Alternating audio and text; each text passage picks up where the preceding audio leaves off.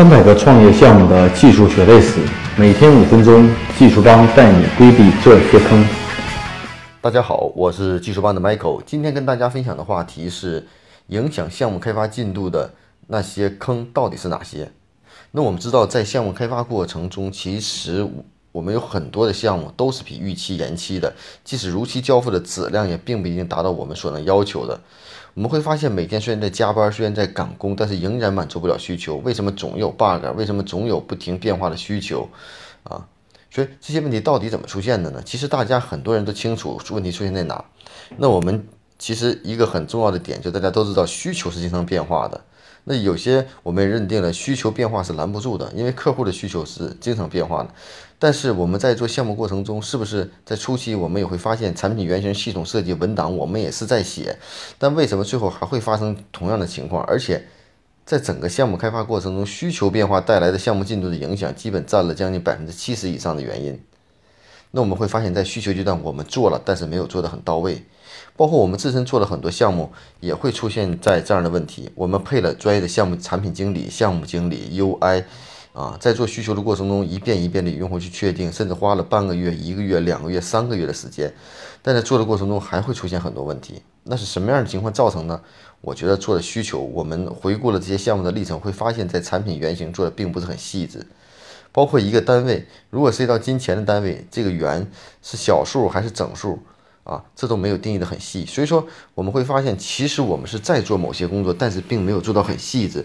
那这些问题怎么办呢？其实有些客户说，哎，这是你们产品经理的问题，你们应该考虑到这样的问题。我并不懂，我不会提出这样的问题。其实我觉得。本着项目要真正完成的话，如果不论你作为甲方和乙方，只要你能想到的，一定提醒给对方。认为任何一方的细心付出都会对后期项目的成功交付起到决定性的作用。因为大家在一起做项目，这是一个合作的过程，而并不是一个甩手掌柜。当然了，其实这是对双方的要求。当然了，从专业的产品经理角度来说，除了重点要搞清楚产品的业务流程主体的环节以外，在每一个细微的地点都要体现出很强的专业性。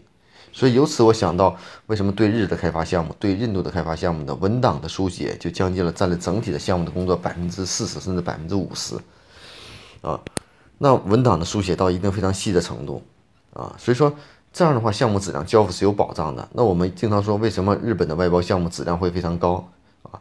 尽管那也会出现很多问题，所以说。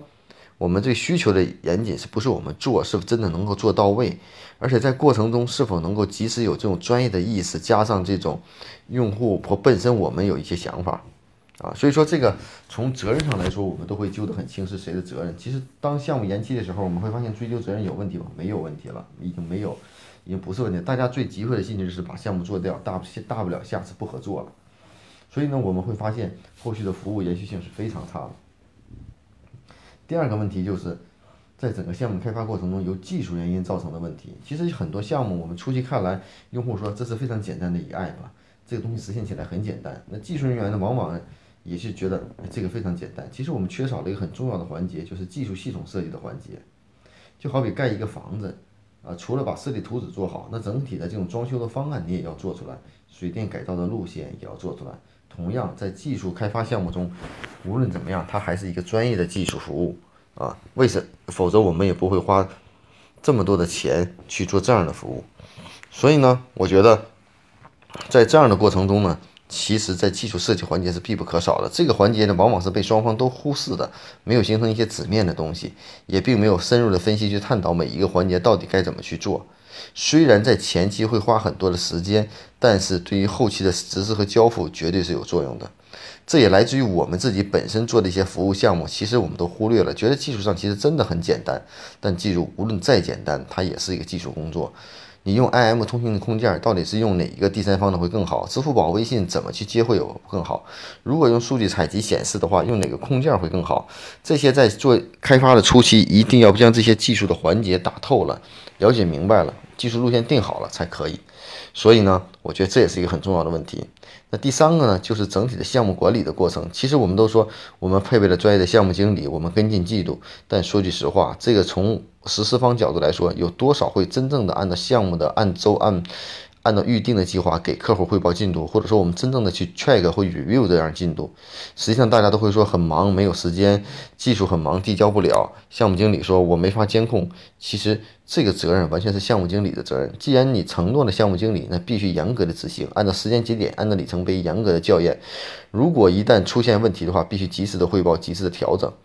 其实呢，我我们往往把技术开发工作做成一个很简单的工作，大家都认为这个事情太简单了，所以呢，都去忽视了这个重要性，都认为只要有个技术水平好了，这个东西做出来是没有问题的。其实，一个完整的项目要做得好的话，产品啊、美工设计。包括项目的管理、技术的细细节，都要非常的配合，才能把一个项目完整的交付，而绝不是有几个特别好的技术，这个项目就能完整的交付。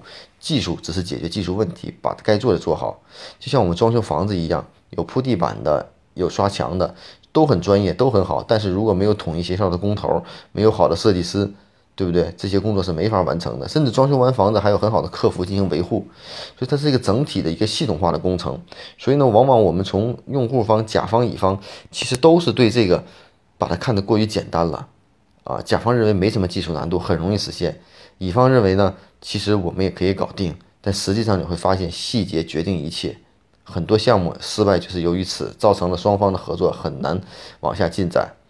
那至少从我做技术帮这么长时间以来，我们的交付项目的成功率，如果按照严格要求的标准，其实也是也也是达不到一定要求的，啊，我们很多项目也会存在延期，很多项目会存在扯皮，其实并不是某一方的责任，双方都有责任。但是从一个真正的服务方和专业的技术服务方角度来说，我觉得首先作为技术的，应该提供专业的服务来保障用户的服务，或者告知提醒用户，我们是不是真能做得很到位。这个呢，对这种技术服务方来说，真的是一个很大的挑战。好的公司做成大的服务公司，能做成好的项目，成长起来，绝对是有它的道理的。为什么 IBM 国外的公司的系统管理流程、项目管理流程这么这么复杂、这么细致，一定有它的道理的。不能因为项目小而不去做，也不能认为大家觉得技术简单我不去做。任何一个简单的事情都是一个系统化的工程。